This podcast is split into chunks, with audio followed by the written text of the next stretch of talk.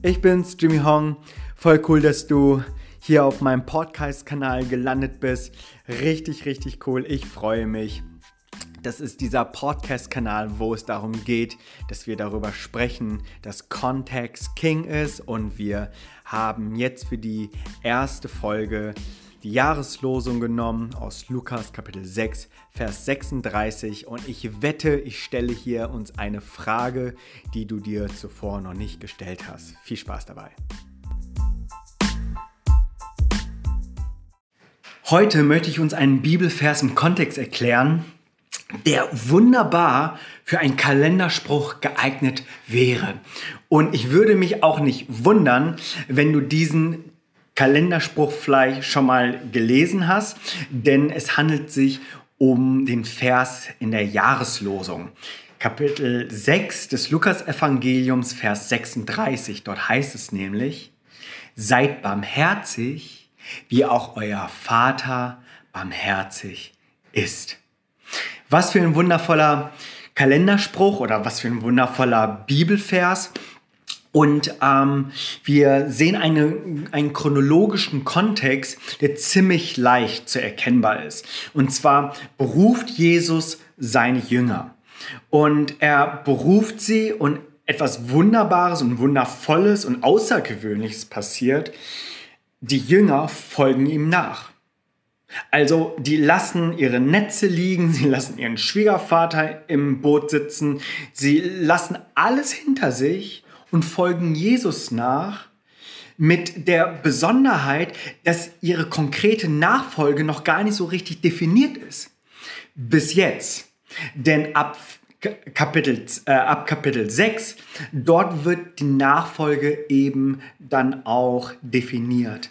Und es ist sehr bekannt, ähm, hier im Lukas-Evangelium unter der Feldrede bekannt, aber noch bekannter im Matthäus-Evangelium über die Bergpredigt. Da gibt es übrigens auch noch Diskussion, ob die Bergpredigt im Matthäus-Evangelium die gleiche Predigt und die gleiche Rede ist wie die Feldrede im Lukas-Evangelium. Ich glaube ja, auch wenn ein paar Details anders beschrieben sind, aber dazu vielleicht in einer anderen Folge mehr. Nun finden wir hier dann im Kapitel 6 des Lukas-Evangeliums ab Vers 20, wie Jesus seine Jünger unterrichtet und ihnen quasi das Einmaleins des Reiches Gottes buchstabiert. Er sagt ihnen, so gilt es nun in eurer neuen Identität als Nachfolger von mir, so entsprechend zu leben. Und so heißt es nun äh, in den Versen, ähm, wo er sie unterweist, wie zum Beispiel, liebt eure Feinde. Oder wenn euch jemand auf die Backe schlägt, haltet auch die andere hin. Oder die goldene Regel, das äh, behandelt die anderen so, wie ihr selber auch behandelt werden möchtet. Tut Gutes und Leid, ohne irgendwas zurückzuerwarten. Und dann kommt Vers 36. Seid barmherzig, wie auch der Vater barmherzig ist. Und so ist der chronologische Kontext ziemlich eindeutig. Und da gibt es eigentlich auch kaum Differenzen. Und so einfach aber der chronologische Kontext ist, desto umstrittener ist der unmittelbare Kontext. Also die Frage, wo gliedert sich unser Vers 36 ein? Es gibt dann einmal diese Fraktion, die sagen, Vers 36 orientiert sich an die Verse, die davor standen. Und eine andere Fraktion sagt, nee, dieser Vers orientiert sich an die Verse, die danach kommen. Also wenn du so willst, ähm, ist Vers 36 für die einen das Fazit und für die anderen ist das so eine Art Überschrift. Und ich möchte uns so mal zwei Argumente geben äh, für die einen und für die anderen und dann kannst du es selber entscheiden. Nun, wenn du das aber hörst, fragst du dich vielleicht, wie relevant ist das für meine für meinen Alltag und für meine Nachfolge?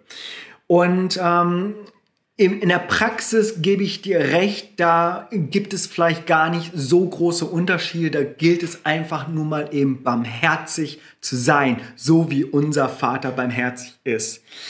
Allerdings, wenn wir wortgetreu gehen wollen, einen Vers im Kontext uns anschauen wollen, dann macht das schon auch Sinn, äh, sich zu überlegen, wo sich dieser Vers auch gliedert. Und ähm, ich werde uns dann ganz zum Schluss auch nochmal sagen, was das äh, auch in unserer Motivation für einen Unterschied machen könnte. Also die einen, die sagen, Vers 36 orientiert sich an die Verse, die davor stehen. Und die Verse, die davor stehen, habe ich gerade eben gesagt, ist Liebe deine Feinde. Und die Argumentation geht, dass sich dieser Vers daran orientiert ist, dass es ein Muster gibt, Gott nachzuahmen in Vers 36 und das Muster bildet es mit Vers 35. 35, da geht es auch darum, ein Attribut Gottes nachzuahmen. Und ähm, sie sagen, das gehört zusammen und das passt sehr gut zusammen äh, mit diesen Versen und deswegen möchte man 35 und 36 nicht trennen. Und auch in der jüdischen Tradition ist das Nachahmen mit Gottes Attributen wie Barmherzigkeit fest verwurzelt. Also quasi in das Ebenbild Gottes immer mehr auch so zu werden. Und ein anderes Argument ist auch, wenn man sich die synoptischen Evangelien, gerade im Matthäus-Evangelium mit der Bergpredigt sich anschaut, dann gliedert sich Vers 36 im Lukas-Evangelium, gliedert sich eindeutig in dieser Perikope oder auch diesem Abschnitt von der Feindesliebe. Und äh, so argumentieren sie ganz simpel und sagen, aus jenem Grund gehört Vers 36 zu den Versen, die davor stehen. Ähm, in meiner Schlachterübersetzung heißt es auch tatsächlich so, das gliedert sich tatsächlich auch in der ersten Variante ein als Fazit. Dort heißt es bei mir nämlich in meiner Schlachterübersetzung, darum seid barmherzig, wie euer Vater barmherzig ist. Die anderen sagen, dass unser Vers 36 dass es mehr wie so eine Art Überschrift gilt, also für die Verse, die danach kommen. Die Verse, die danach kommen, da stellt Lukas sozusagen das Richtverbot unter dem Gesichtspunkt der Barmherzigkeit. Weil dann gibt es so Verse, die danach kommen, von wegen richtet nicht, verdammt nicht, vergebt und gebt. Das sind so die Regeln des Miteinanders. Und die Theologen, die äh, mehr dieser Variante folgen, die sagen, all das ist Ausdruck von Barmherzigkeit und von Mitleid. Das ist etwas total Konkretes. Ähm, und dass Jesus uns hier eine Perspektive zeigt. Er will uns und der Welt die Augen öffnen für das Meer, das wir dadurch gewinnen, wenn wir barmherzig sind. Und ähm, es will uns zeigen, diese Interaktion mit unseren Mitmenschen. Und so ist tatsächlich entgegen der Schlachterübersetzung die Luther-Übersetzung, die Vers 36 tatsächlich eingliedert, quasi als Überschrift. Und der diese Variante wählt, ähm, weil Luther anscheinend davon überzeugt war, dass Vers 36 sich orientiert an den Versen, die danach kommen. Textkritisch ist das tatsächlich so, wenn wir uns das im Griechischen anschauen, dass in Vers 37 viermal dieses Bindewort Kai vorkommt. Und Kai bedeutet so viel wie und oder auch. Und dieses Wort braucht logischerweise eine klare Aussage, die vora vorausgeht. Und ähm, weshalb man dann auch argumentiert hat, textkritisch, dass man sagt, Vers 37 und folgende machen nur Sinn, wenn man Vers 36 als Hauptaussage nimmt. Nun fragst du dich, ja, toll, wir sollen ja barmherzig sein, aber was macht das nun für einen Unterschied? Quasi Vers 36 kontextmäßig als Fazit zu, zu, nehmen oder als Überschrift zu nehmen. Ich denke, es macht schon Sinn, sich diesen Unterschied anzuschauen, weil es ist nämlich die entscheidende Frage des Wozus. Also wozu sollen wir barmherzig sein? Und da macht es für mich tatsächlich einen Unterschied. Sollen wir barmherzig sein, laut erster Variante, um Gott nach nachzuahmen, ihm gleich zu sein, dass wir so werden wie unser himmlischer Vater, ihm immer ähnlicher werden? Ist das der Grund, warum wir barmherzig sind?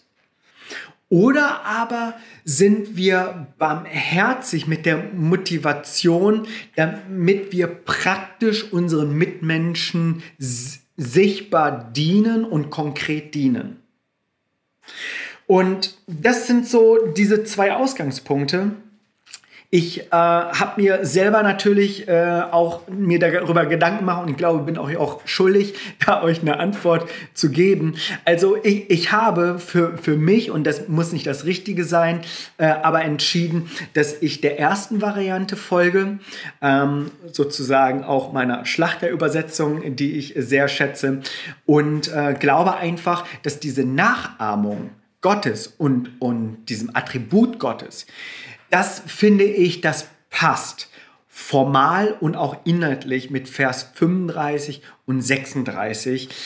Das ist für mich eine simple Argumentation. Hinzu kommt natürlich auch die Argumentation mit den synoptischen Evangelien, dass Matthäus das eindeutig auch äh, gemeinsam so gegliedert hat mit der Feindesliebe. Wenn du das anders siehst, dann äh, schreib es mir. Wenn du es genauso siehst, dann schreib es mir auch. Ich würde mich freuen, wenn du mir deine Meinung äh, dazu sagen würdest, das argumentieren würdest. Würde mich mal interessieren. Natürlich gibt es auch Leute, die den dritten Weg äh, wählen und sagen, Vers 36 ist ein Verbindungsstück ähm, zwischen den davor und den danach. Ich würde dich doch gerne auch dazu ermutigen, Mut zur Lücke. In dem Sinne, dass du dich für eines entscheidest äh, und und dich gegen ein anderes entscheidest.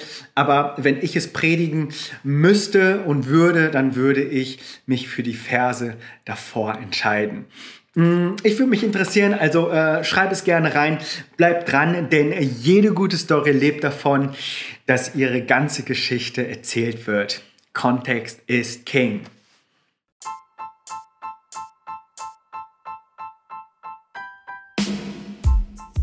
Voll cool, dass du dir diese Folge bis zum Ende angehört hast. Ich hoffe, es hat dir gefallen. Hey, auch du darfst natürlich deine Meinung und deine Argumentation sagen. Das würde mich total interessieren. Vielleicht möchtest du dafür auf YouTube kommen oder mir auf Instagram schreiben. Äh, verbinde dich doch gerne mit mir. Ich äh, würde mich total freuen. Bis dahin.